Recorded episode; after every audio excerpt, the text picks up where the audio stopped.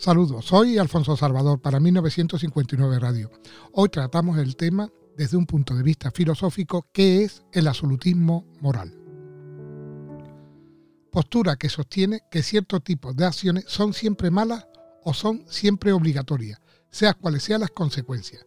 Ejemplo típico de esos absolutos principios sería que es siempre inicuo matar deliberadamente a un ser humano inocente, o que uno tiene que decir siempre la verdad o cumplir las propias promesas. El absolutismo ha de ser contrastado con el consecuencialismo, la concepción que mantiene que la bondad o maldad de las acciones está determinada únicamente por la medida en que tales acciones conducen a buenas o malas consecuencias. Un consecuencialista podría mantener, por ejemplo, que matar es normalmente malo, porque crea una gran cantidad de dolor y sufrimiento y priva a la persona que se mata de la futura felicidad que ella o él habría experimentado. Pero dado que, en cierto caso, una renuncia a matar puede conducir incluso a un sufrimiento y pérdida de felicidad aún mayor, puede algunas veces ser bueno, incluso matar al inocente. El absolutismo moral está ligado, aunque no es sinónimo, con una posición deontológica en ética, que consiste en considerar que cierto tipo de acciones son intrínsecamente buenas o malas. Buenas o malas simplemente porque son ese tipo de acciones, con independencia de las consecuencias que puedan acarrear. Matar al inocente, por ejemplo, puede considerarse que es malo, justamente porque es matar al inocente, sin tener en cuenta el sufrimiento y la pérdida de felicidad que esa acción pueda de hecho producir. La posición deontológica contrasta obviamente con las consecuencialistas y puede parecer semejante a la absolutista, pero de hecho una y otra son distintas. Cabe mantener que matar al inocente es intrínsecamente malo, pero acepta también que en ciertas circunstancias extremas la maldad intrínseca de matar al inocente pudiera quedar anulada por la espantosa consecuencia que podría seguir del hecho de negarse a matarlo. El absolutismo está construido sobre la base de una posición deontológica, pero añade una exigencia aún más severa.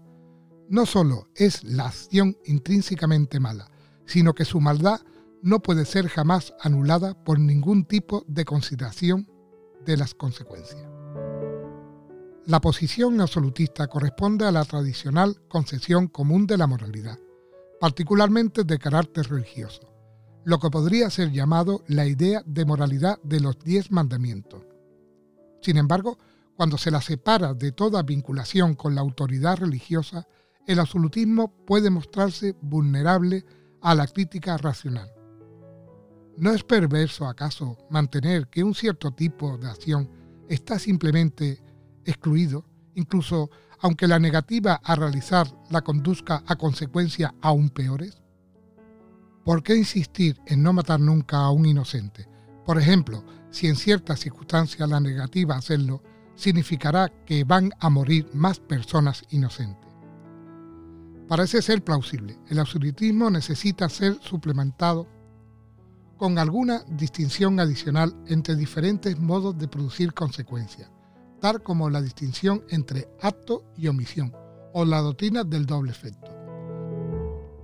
El absolutista que se niegue a condonar la muerte del inocente, incluso cuando más personas inocentes pueden morir como resultado de su negativa, puede entonces decir que la pérdida de vidas inocentes es algo terrible, pero que, no obstante, dejar morir a personas inocentes o ocasionar muertes inocentes como efectos colaterales no intencionado no está regulado por la prohibición absoluta de la misma manera que lo está la muerte intencionada de un inocente.